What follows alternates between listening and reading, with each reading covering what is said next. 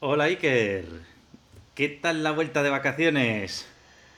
Pues mira, cuando llegué un poco agobiado, porque fue llegar a nuestra querida tierra y llover y llover y llover y un poco agobiado, pero bueno, luego algunas de las cosas que vamos a ir comentando hoy las he utilizado y la verdad es que no me ha resultado nada estresante el regreso, ¿eh? Estoy incluso con ganas.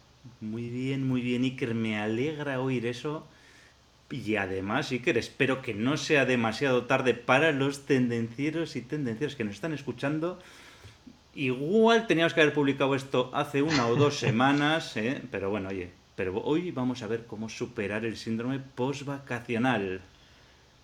Pues sí, muy bien. Yo creo que todavía están de vacaciones unos cuantos porque por lo que estoy viendo en mi bandeja de entrada, no te preocupes que creo que llega a tiempo. Bueno, bueno, por lo menos para algunos. Y habrá algunos que todavía les dura el síndrome de postvacacional cuando están escuchando esto también, ¿eh? Sí, en enero. bueno, teníamos, igual lo tienes que grabado en julio, antes de ir de vacaciones. pues sí, pues sí. Bueno, pero antes de hablar del síndrome postvacacional, tenemos aquí la sección de yo pregunto y que responde.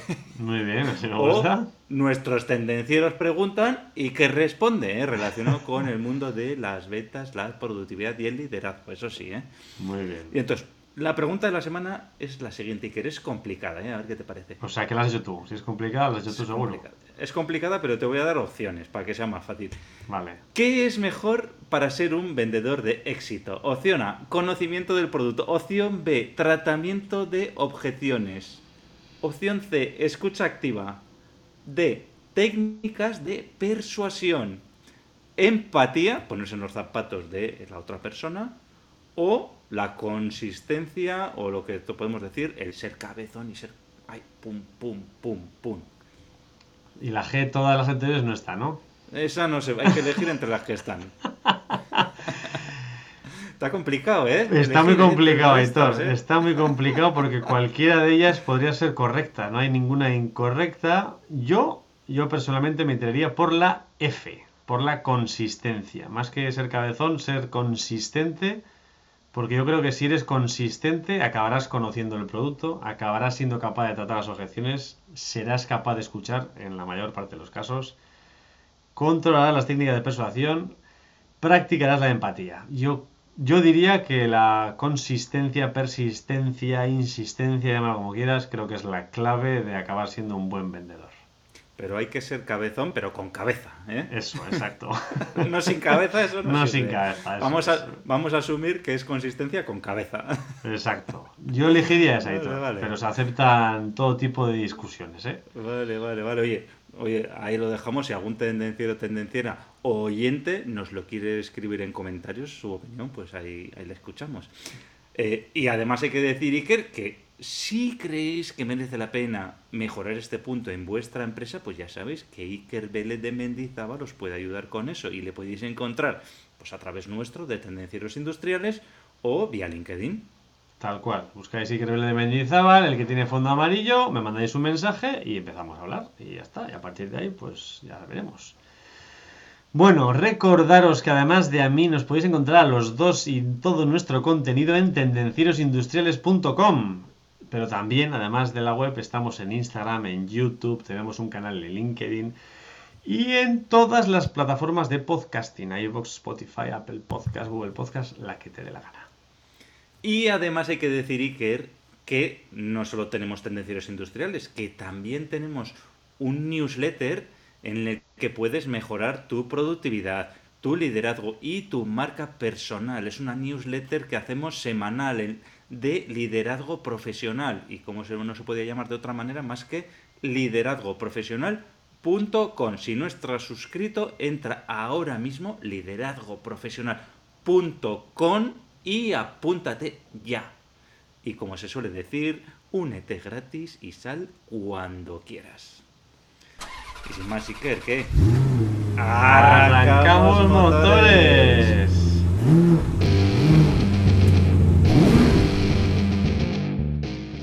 Tendencieros industriales, tecnología, productividad y ventas.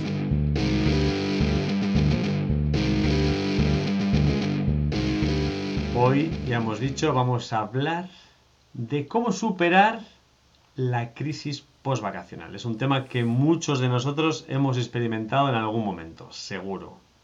Sí, que esa sensación ¿eh? de volver a la rutina después de unas vacaciones increíbles, ¿eh? Y, y, tú te acuerdas de ese sentimiento porque lo acabas de tener hace poco. ¿eh? Yo he estado de vacaciones, pero ya eh, llevo ya trabajando unas semanas y ya no me acuerdo, ¿eh? ¿Tú te acuerdas? Pues sí, lo tengo todavía a flor de piel. Ese agobio que te entra ahí cuando vuelves de vacaciones y te enfrentas a la incertidumbre, las dudas de todas las responsabilidades diarias nuevamente. seguro que todos lo sabemos. Bueno, Iker, espera un poquito, Iker, Iker, que es que se nos ha olvidado que empezamos la cuarta temporada de Tendencieros Industriales. Me acuerdo ahora, ¿eh? Esto es... ¡Cuatro! Y, ahora sigues por el síndrome postvacacional. sí, señor. A pesar de la crisis postvacacional, empezamos la cuarta temporada de Tendencieros Industriales, el podcast de tendencias en la industria. ¿Y qué? Vamos al tema, ¿no? Sí, sigue.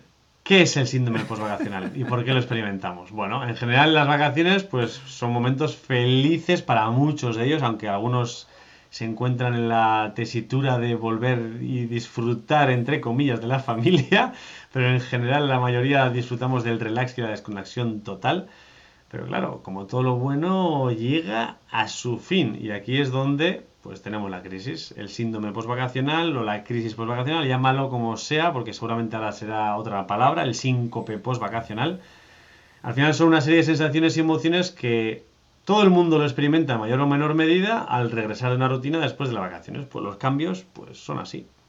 Ya, pero a ver, ¿por qué sucede esto? Iker, explícanos un poquito más, a ver, ¿por qué? Al final es sencillo. Al final nuestras mentes y cuerpos se van acostumbrando a ese cambio de ritmo durante las vacaciones. Nos acostumbramos a no mirar el reloj, a la libertad, nos olvidamos del estrés diario, tenemos tiempo para nosotros. Mm, si vas a un sitio buen tiempo no tienes ni que mirar la app del tiempo porque sabes que va a hacer buen tiempo. Al final es, te acostumbras al modo avión, al modo relax.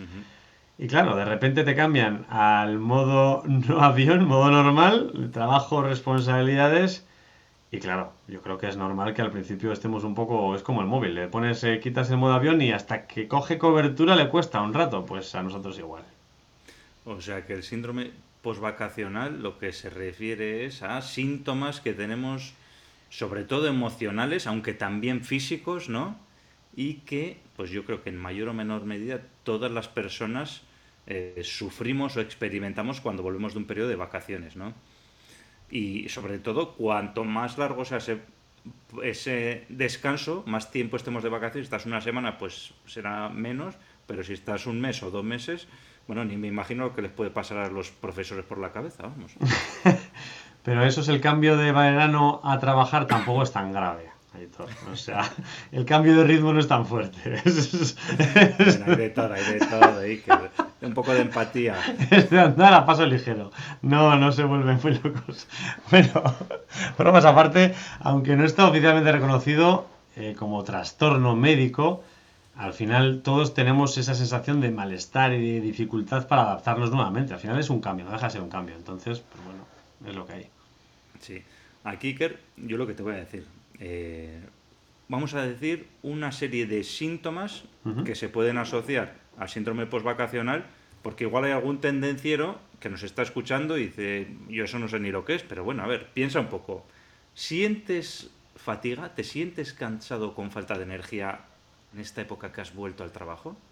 ¿Estás desmotivado? ¿Tienes dificultad para encontrar interés o motivación en esas tareas cotidianas o esas tareas laborales que tienes que hacer?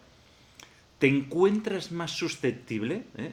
a nada que te pinchan un poco saltas, ¿eh? tienes cambios de humor. Eh, piénsalo, ¿eh? Ansiedad, ¿eh? Estás preocupado porque se te ha acumulado mucho trabajo durante las vacaciones y estás ansioso y no sabes qué vas a hacer con todo ello. Estos son síntomas, Iker, que si lo sientes es muy probable que tengas síndrome postvacacional. Pero, pero igual hay más síntomas. Pero hay, hay más, hay más, porque al final si también tienes problemas para concentrarte cuando empiezas a trabajar, si tienes unos sentimientos como de tristeza, te sientes como mal, melancolía, de que han terminado las vacaciones, incluso si te cuesta dormir, si te empiezas a tener problemas un poco de sueño, insomnio, o te despiertas por las noches, e incluso si tienes cambios de apetito, ya sea para más o para menos, yo creo que cualquiera de estos síntomas pues indica que puedes tener un síndrome postvacacional. Y ya si te levantas de noche a comer y estás triste, pues ya es la pera, porque vamos, haces tres en uno. Así es, bueno, lo que hay que decir es que aquí en mayor o menor medida, pues todos podemos experimentar estos síntomas, pues igual algunos más, otros menos, e incluso puede haber gente que no experimenta ningún tipo de síndrome postvacacional, o sea, tiene que haber de todo, ¿no? Y, y, también hay que decir que dentro de, de, la vuelta al trabajo, dentro de los cambios, pues hay gente que se adapta más fácilmente y otros que les cuesta más. Incluso para ir de vacaciones hay gente que le cuesta adaptarse a las vacaciones también. Sí, sí, hay algunos que no quieren con la familia, eso lo tengo más que claro. Por eso el nivel de divorcios y separaciones en verano aumenta exponencialmente. Al final pasas de disfrutar de tu familia 24 horas y ahí se ve realmente lo que hay. A algunos les cuesta, a algunos les cuesta. Sí, por eso te digo, algunos prefieren volver a trabajar y la crisis es, es prevacacional, no postvacacional. Algunos prefieren volver a, a, trabajar y otros prefieren que se vayan a trabajar también. también otros, otras, otras, ¿eh? también es verdad. Pero bueno, tenemos una buena noticia, Hitor. Hay una buena noticia detrás de toda esta crisis. Hay formas de poder sobrellevar este síndrome y hacer que la transición sea pues más light, más suave. Así que si estás buscando algún consejo para sufrir menos en este cambio y sea más llevadero y divertido, pues sigue escuchando y viéndonos porque te vamos a compartir unos trucos flipantes. Bueno, pues vamos, Iker, con los consejos para superar el síndrome post-vacacional, ¿vale? Los hemos puesto no en un orden concreto, ¿vale? Pero bueno, vamos a ir a enumerarlos poco a poco. El primero de ellos, ¿vale? Pues una de las estrategias más efectivas para superar el síndrome postvacacional es que te planifiques gradualmente, ¿vale? En lugar de hacer un aterrizaje forzoso, decir, puro, ya está, ayer de vacaciones, hoy empiezo a tope, pues imagínate en un suave descenso ¿eh? y que te vaya a permitir adaptarte poco a poco al ritmo de, la vida diaria, de la vida laboral, de, bueno, de cuando vuelves de vacaciones. Entonces, ¿cómo funciona esto? ¿Vale? Pues la idea es sencilla. ¿eh? La planificación gradual es una idea simple, pero es muy poderosa. Ojo, ¿eh? Entonces, en lugar de volver al 100% desde el primer día, pues la idea es retomar las actividades y responsabilidades de una manera escalonada. Y esto pues le va a dar tiempo a tu mente y a tu cuerpo para ir ajustándose al cambio sin sentirse abrumados. Hay diferentes formas de hacerlo, que puede ser pues, trabajar igual no ocho horas el primer día o siete o seis o ir gradualmente como comentas, pero si me dejas, Aitor, te comento un poco lo que suelo hacer yo. Al final, eh, cuando vas a volver y tener la bandeja de entrada llena de correos, pues ya te estás estresando porque a veces incluso los tienes en el móvil y ya ves que empiezan a llegar ahí y dices, ¡buah, buah, buah, buah! Esto es la muerte. Pues yo lo que suelo hacer eh, para hacerlo así gradualmente y que no sea de sopetón de golpe, pues en lugar de... Tira si quieres el micro, ¿eh? No pasa nada. Perdón, le da un cacharrazo al, al micrófono. Perdonar, tendencieros. Bueno, eh, eso, en lugar de regresar eh, directamente un lunes y saber que tengo cinco días estresantes de trabajo, pues lo que suelo hacer es volver a mitad de semana, pues un miércoles o un jueves.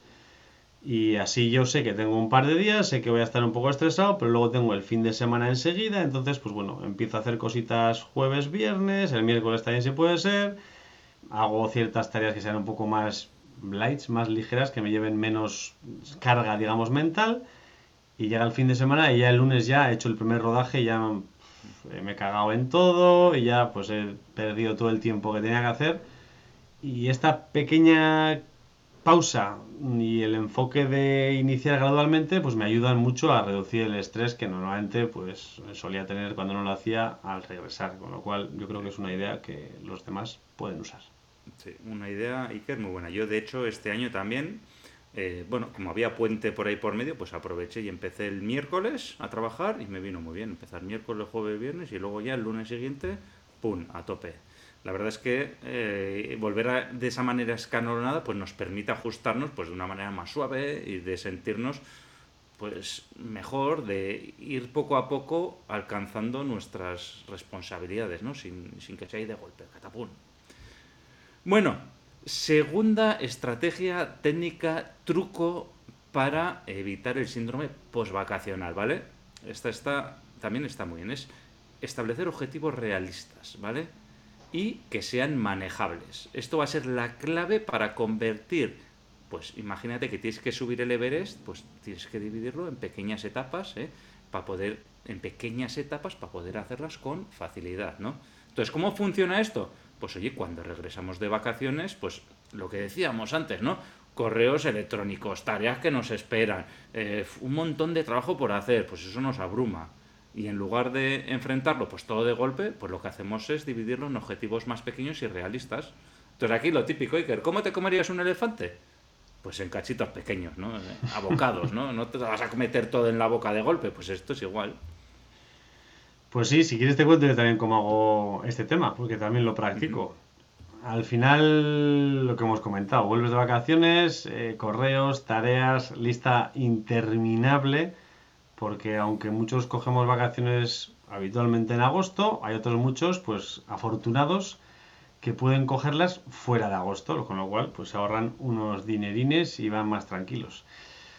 Entonces, yo vuelvo y tengo las tareas que tenía pendientes más todas las tareas que me han mandado los clientes que han trabajado en agosto. Pero entonces, en lugar de agobiarme y, y abrumarme por este tema, pues en un momento decidí darle un enfoque diferente.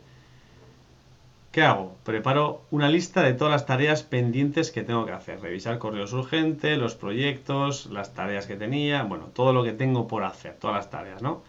Y pongo una fecha para cada una de ellas. Y cada día me centro en esas tareas de la lista. Las reviso, respondo los correos urgentes y luego pues los proyectos pues los voy dividiendo en tareas. Los proyectos grandes como has comentado, el elefante ese grande pues lo voy dividiendo en trocitos pequeños con lo cual, pues me va motivando a ir acabando cositas y decir, bueno, pues oye, estoy acabando, estoy haciendo cosas. Y la verdad es que al final de la semana ves el resultado y te das cuenta que has hecho muchísimo más de lo que pensabas que ibas a ser capaz de hacer. ¿eh? Y además sí que hay que añadir también ¿eh? que cuando tachas una cosita de la lista, ¿eh? eso también dices, ostras, eh, te quita es yo lo que suelo decir, ¿no? Que te vas metiendo piedras en la mochila, pero eso te va quitando las piedras, te va quitando peso de, encima. Y dices, ¡guau! ¡Qué sensación! Opa, ya hecho, venga, siguiente. Eso de quitar tareas y archivar mails es la mejor sensación que hay en el mundo laboral. Sí. Lo que, lo que dices tú, no hay que tratar de hacerlo todo en un día. En lugar, pues eso, hay que asignar objetivos específicos para cada día o para cada semana ¿eh? y concentrarnos en uno cada vez, ir quitando. Y en este sentido, pues no hay que subestimar el poder de lograr las cosas, ¿no? Cuando vas tachando cada lista, de cada, cada tarea de la lista, ¿no? Eso está muy bien. En resumen, Iker, en resumen, la organización es nuestra mejor amiga. ¿Y cómo lo hacemos? Pues primero, lista de tareas, una lista de tareas con todo lo que tienes que hacer. Segundo, prioriza, ¿eh? decide qué tareas son más importantes y cuáles pueden esperar un poco más. ¿eh? Tercero, establece plazo. A cada tarea le vas asignando una fecha límite y realista, importante, para hacer esa tarea. Luego crea una lista de verificación. Organiza tus tareas en una lista clara y tacha los elementos a medida que los vayas completando. Yo, en mi caso, pues utilizo eh, la herramienta de Microsoft To Do, que también me permite ir eh, asignando tareas y entonces hoy veo las tareas que me quedan por hacer, pum, pum, pum, y las voy haciendo. Y las de mañana ya no me preocupo, mañana me preocuparé. Entonces parece que no, pero lo que decías, te has quitado un peso de la mochila. Si no vas todo el día cargado con esa mochila, ya las pasado para otro día.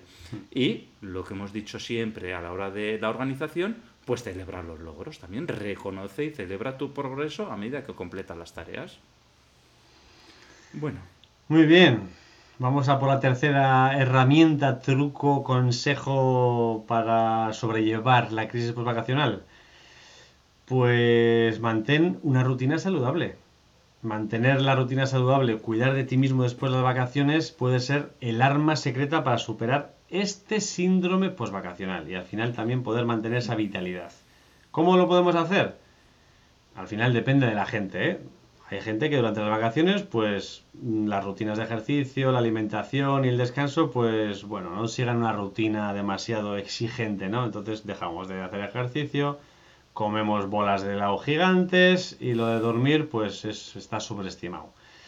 Entonces, eh, al volver, pues es esencial recuperar el equilibrio obligatorio. Entonces, mantener una rutina doble no solo te va a ayudar a estar mejor físicamente, sino que también va a influir en tu estado de ánimo y en la capacidad que vas a tener para enfrentar los desafíos diarios. Iker, aquí yo te voy a dar toda la razón, ¿eh? Y mi experiencia personal yo creo que es igual a la del 90% de la gente. Siempre hay un 10% de raros como tú, ¿eh? Pero... Pero ya sabes, llegan las vacaciones ¿eh? y nos ponemos ahí de cervezas hasta arriba.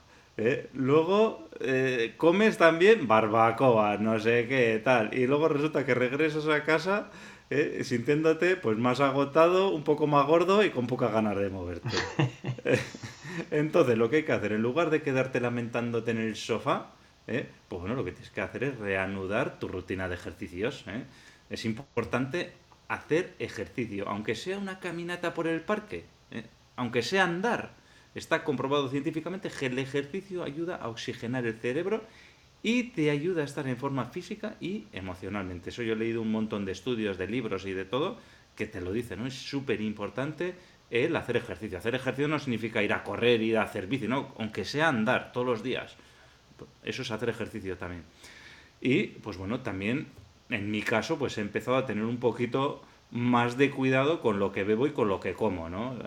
Adiós a las barbacoas, o por lo menos en vez de todos los días, pues una vez al mes. los excesos, pues bueno, hay que tomarse menos gin tonics, menos cervezas. ¿eh? Y, y, que te tengo que decir que ya después del tiempo que llevo trabajando, mi cuerpo me lo está agradeciendo. Que yo ya me, me notaba ya un poco ahí ya embotijado. Pues yo he de decir que no dejo de hacer deporte de las vacaciones, soy el 10% ese de raros que ha comentado Aitor, que todas y cada una de las mañanas me he levantado a hacer mis entre 6 y 7 kilómetros corriendo por la playa, me he currado dos maratones en mis vacaciones, pero también he bebido mis cervezas, ¿eh? Y mis gin tonics y mis barbacoas. Pero bueno, es mi momento de relajación, porque al final tengo intensivo de niños durante el resto del día y me levanto antes que ellos, me voy a correr y así tengo un momento de relax. Me pego luego un bañito y como Dios. Así que, oye, todo se puede hacer, todo se puede hacer. Muy bien. Eh, y que también hay que remarcar eh, que el sueño es importante. Eh. Cuando estamos hablando de la salud, el sueño también es importante. A la vuelta, sobre todo a la vuelta, es muy importante cuidar el tema del sueño. Y yo creo que si hacemos ejercicio, como has dicho, si retomamos la rutina de ejercicio, de andar, correr o lo que sea, nos va a ayudar también a descansar. Y un mínimo de 7 horas es vital en las fases estas iniciales de cambio, para poder estar descansado, bien descansado el cuerpo. Bueno, ¿qué más? Cuéntame, ¿qué más trucos tenemos? Bueno, ¿qué más trucos? Pues es obligatorio, es obligatorio dedicarle tiempo al ocio. Y el ocio tú decides qué es lo que es, pero es importante. Empiezan... Si queremos superar el síndrome postvacacional, hay que tener tiempo de ocio. Sí, y lo tienes que tener sí o sí. Entonces, empiezan las responsabilidades, sí. Empiezan un montón de tareas que tienes que hacer. El trabajo, las tareas domésticas, hacer las mm, lavadoras, limpiar la casa, los niños que todavía no han empezado en el cole. Sí, está claro, hay que atenderlas. Pero hay que organizarse también para poder hacer las cosas que te gustan. Entonces, eh, no tienes que olvidar que en tu bienestar y felicidad personal hay que hacer cosas que te gusten para disfrutar de la vida y tienes que ser consciente de reservar tiempo para el ocio y tomar medidas para cumplirlas. ¿Cómo se puede tomar esas medidas, Editor? Pues aquí unos consejitos también, más consejos eh, prácticos. Si es necesario, bloquea en tu calendario tiempo para ti. Igual que bloqueas el tiempo para reuniones, para tareas, bloquea tiempo para ti, resérvate tu espacio para hacer ser tu actividad, aunque sea para leer, para pasear, para hacer ese hobby que te gusta, para ir a clases de baile. Bloquealo en el calendario y oblígate a hacerlo.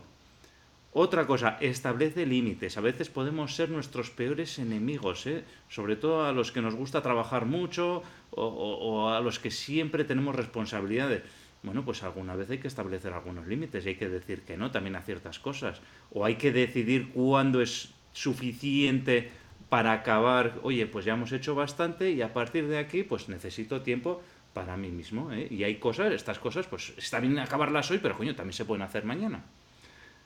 ¿Qué más? Pues aprovechar el inicio de curso para probar algo nuevo también. Cuando digo algo nuevo, pues me refiero, pues oye, imagínate que te gusta tocar la guitarra, que te gusta cocinar, que o, no te gusta, o sea, o, te gusta pero nunca has sabido, ¿no? Y, o quieres aprender a bailar, ¿no? Pues eh, apúntate a clases de baile, apúntate a clases de cocina, eh, guárdate tiempo para ir a correr si ahora te ha dado por empezar a correr, para hacer tus aficiones, utiliza tiempo libre pues para hacer esas aficiones que tienes y que te van a llenar de emoción y de satisfacción, porque eso al final nos va, nos va a motivar. Y por último, muy importante que siempre hemos hablado, la desconexión digital, ¿vale? Muy importante, eh, desconéctate, desconéctate de las pantallas, del teléfono, conecta contigo mismo. ¿eh? Esto te va a ayudar a relajarte y a recargar las energías. Sí, señor, pues ya hemos dedicado tiempo al ocio, pero también podemos hacer más cositas. Es importante cambiar el enfoque al volver. Vuelves de las vacaciones, tienes un enfoque duro, tienes un futuro estresante, pues lo que tienes que hacer es enfocarlo con una mentalidad positiva. Entonces, Esto, Iker, también nos va a ayudar a superar el síndrome postvacacional. Sí, sí. Al final, si nos fijamos en lo positivo, va a ser más sencillo para superarlo. Un, problema que tenemos los seres humanos es que normalmente nos fijamos en las cosas malas, en lo negativo. Y por eso mismo, pues las redes sociales y los medios de comunicación dan prioridad a lo negativo, porque al final las noticias impactantes y la discusión, pues atrae la atención. Y esto nos puede hacer parecer que todo es una mierda, que el mundo está lleno de problemas, pero eh, no es así. O sea, esa es solo una parte de la verdad, esa es una parte de la historia. Entonces, si eres capaz de asumir el control de tu perspectiva y poner en primer plano las cosas que son más positivas, pues tu enfoque será más positivo y serás más fácil de llevar pues todo este síndrome postvacacional que nos estamos enfrentando.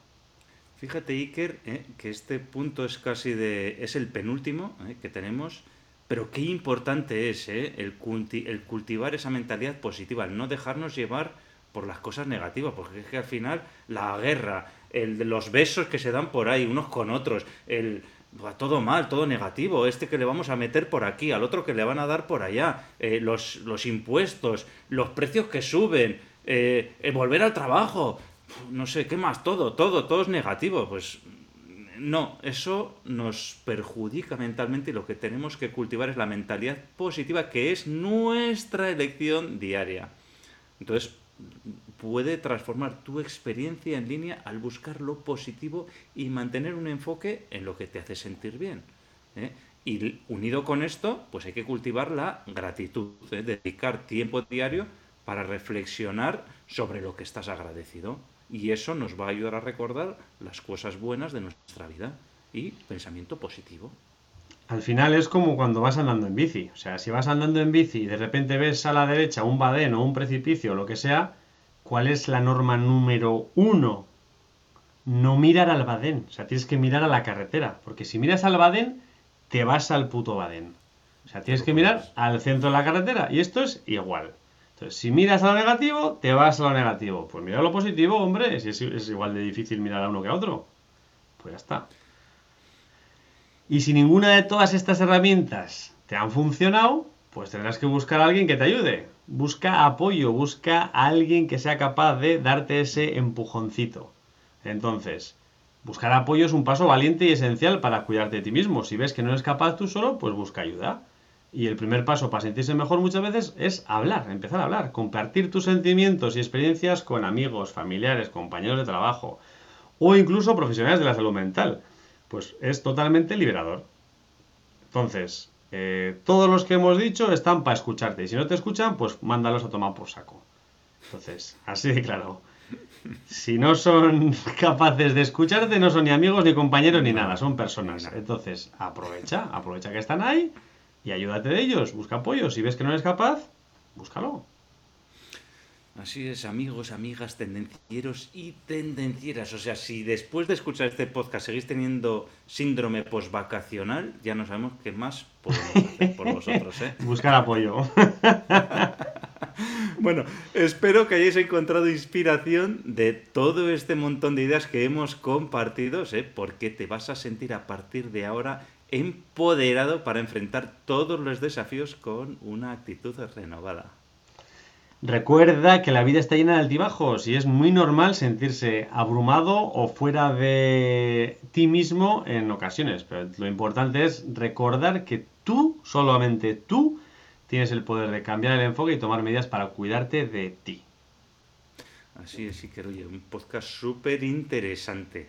Y, como no podía ser de otra manera, el reto de esta semana. ¿eh?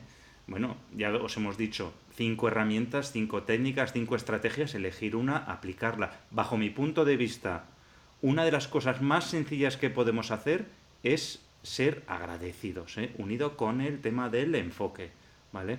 Eh, lo siguiente que podemos hacer después de ser agradecidos es tratar de organizarnos bien y finalmente esforzarnos en tener un enfoque más positivo. ¿Y qué mejor forma de ser agradecidos invitándonos a Editorial Mía a un cafelito. Entras en tendencierosindustriales.com, vas allí al cafelito de Starbucks y nos invitas a un café. Danos las gracias. Nosotros las estamos dando continuamente. Que nos gusta mucho el café. Efectivamente.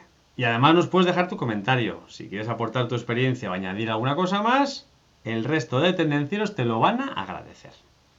Y además ya sabéis que podéis ayudar a más personas para que se aprovechen de estos consejos y recomendaciones, pues como dándole al me gusta, poniendo 5 estrellas para que el contenido le aparezca a más gente. Antes de que se acabe el podcast, por favor, abre el, el, el, el la aplicación de podcast en la que nos estás escuchando y venga, dale ya al me gusta y al 5 estrellas. Y si no estás suscrito, suscríbete para estar al día de nuevos episodios.